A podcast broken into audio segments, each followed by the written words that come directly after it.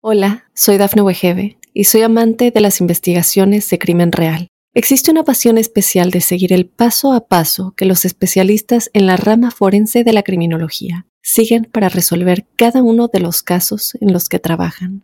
Si tú, como yo, eres una de las personas que encuentran fascinante escuchar este tipo de investigaciones, te invito a escuchar el podcast Trazos Criminales con la experta en perfilación criminal, Laura Quiñones Orquiza en tu plataforma de audio favorita. Para los escorpiones, un saludo muy especial a la llegada de este mes de abril. Quiero contarles que existen dos palabras o dos frases que siempre utilizamos para cada signo. Y esas frases para este mes de abril son hacer y cooperar.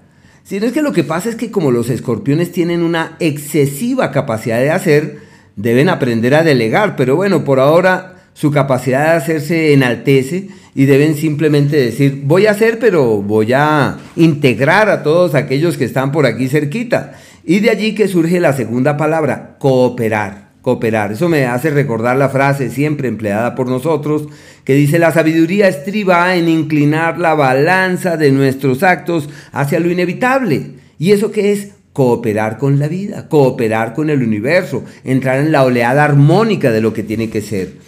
Pero eh, ante, esa, ante esos planteamientos es eh, o alude al tiempo en donde se puede cimentar el futuro debidamente, donde sus acciones les permiten apalancar el mañana y establecer las bases de todo aquello que pueda llegar a ser pródigo, próspero, expansivo y donde pueden decir más bendiciones de dónde. Bueno, el planeta Marte está en un escenario, primero se les acabó un ciclo de problemas en salud y de eventualidades laborales, donde tuvieron que sudar la gota allí cantidades, donde tuvieron que sacar a flote fortalezas, habilidades múltiples, destrezas sin fin. Qué temporada tan extraordinaria la de ese astro avanzando por allí.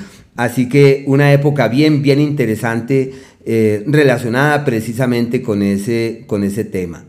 Pero bueno, eso ya murió, eso ya es parte del pasado, ya de salud los veo perfectamente. Digo porque un astro grueso, Marte, avanzando casi seis meses por el eje de los malestares, quien no se enferma? Tuvieron mal, una mala racha para los brazos, las clavículas, las manos, dolores. No, no, no, no, no, no, no, no, no, no, no. Bueno. Marte está en el eje de los grandes viajes y de los proyectos, como si todo estuviera de su lado para validar el exterior como una opción de vida, para decir, ¿y por qué no nos vamos? ¿Y por qué no migramos? ¿Y por qué no soñamos? ¿Y por qué no avanzamos? ¿Y por qué no evolucionamos? Así que es una época de soñar y de caminar diligentes hacia destinos que puedan ser eh, favorables y creativos y amables, una incidencia muy hermosa la de este astro en ese sentido. Se plantean traslados laborales, cambios en el mismo escenario laboral o viajes o desplazamientos también por el mismo tema de su trabajo. Eh, su fuerza espiritual accede al pico más alto de estos dos años y hay que hacer énfasis en meditar, en cambiar, en lograr la plenitud del alma, el bienestar desde lo más recóndito del ser. Qué días poderosos estos días. Mercurio hasta el día 3 avanza por un escenario clave para realizar ajustes en el trabajo, para efectuar cambios, para validar unas nuevas energías. Bueno, ya viene del mes precedente. Y la salud irregular, ese ciclo se acaba el día 3 afortunadamente. El planeta Mercurio desde el día 3 empieza a retrogradar en el eje, pues no retrograda ese día, pero entra en un espacio perfecto para resolver los temas legales papeles, documentos, bueno para las alianzas, para acordar cosas con terceros, para conseguir platica a raíz de esas alianzas, de esos acuerdos, donde se conjuga la amistad con las eh, alianzas a las que es posible acceder. Bueno, es como si todo fluyera sin mayor novedad y no hubiese impedimentos. En el área de la pareja se refuerza la hermandad, la camaradería, como la expresión fraterna y donde seguramente puede haber como unas tendencias allí para unas interferencias en el plano afectivo que deben saberlas llevar de una manera muy, muy inteligente. El Sol hasta el día 20 está en el eje del trabajo Eso quiere decir que es el mejor periodo del año, histórico además de todo, para poder avanzar con el alma en ese sentido. Y es un tiempo en el que pueden cambiar sus historias en el hacer, en el que pueden alimentar otras motivaciones sobre el hacer y en donde todo lo que realicen, laboral y económicamente hablando, eso tiene éxito. Es una temporada muy bonita de acciones con muy buenos resultados, de iniciativas con excelentes frutos. La salud, eso sí, de cuidado, toca cuidarse, aunque pensaría que es una época donde están tan ocupados que seguro dirán, no, he tenido tiempo.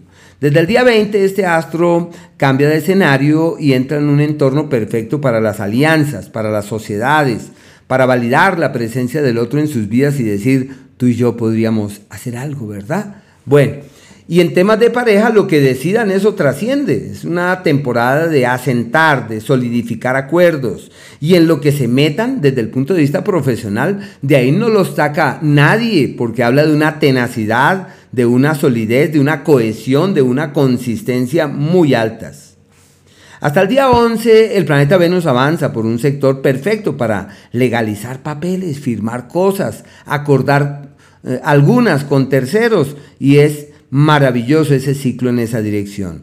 Sin embargo, esas alianzas, esas sociedades, bueno, todo lo que es esos vínculos con terceros, es posible que lleven en su seno un pero.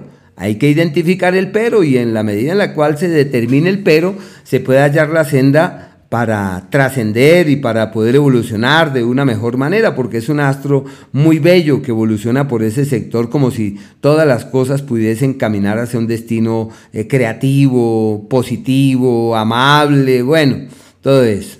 Eh, la sociedad que surge toca con cuidado, especialmente si se trata de alianzas con mujeres, hay que manejar eso con cautela.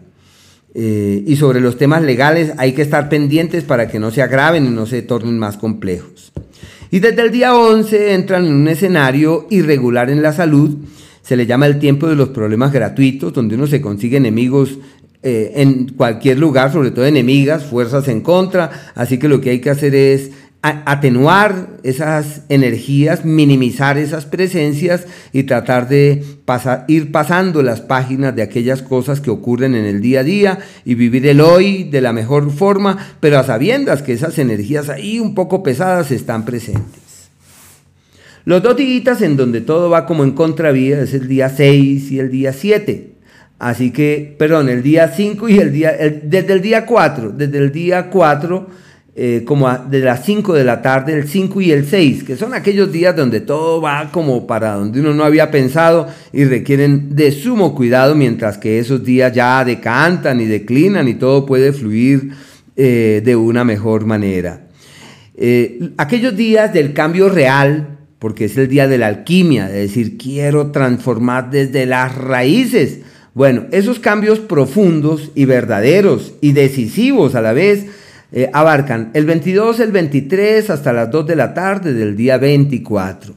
Aquellos días donde tienen el poder de transformar su destino y más aún que nacieron bajo el signo del ave fénix. Entonces tienen el poder de transformar el destino y de decir lo que no cambia ahora, nunca lo cambiaré. Eso es exactamente el día primero al igual que el 27, el 28 y el 29 hasta las 2 de la tarde, así que el destino está en sus manos y deben hacer lo posible para reorientar sus cosas. Y no olviden que son días de libre albedrío y aquellos días de la armonía verdadera, donde todo es apacible, bonito, fiable, creativo, sencillo. Es el día 15 desde las 6 de la tarde, el 16, el día 17 y de la misma manera, el 24 desde las 2 de la tarde, el 25 y el 26.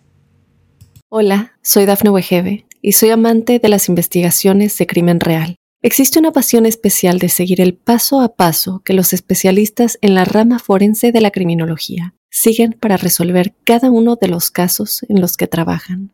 Si tú, como yo, ¿Eres una de las personas que encuentran fascinante escuchar este tipo de investigaciones? Te invito a escuchar el podcast Trazos Criminales con la experta en perfilación criminal, Laura Quiñones Orquiza, en tu plataforma de audio favorita.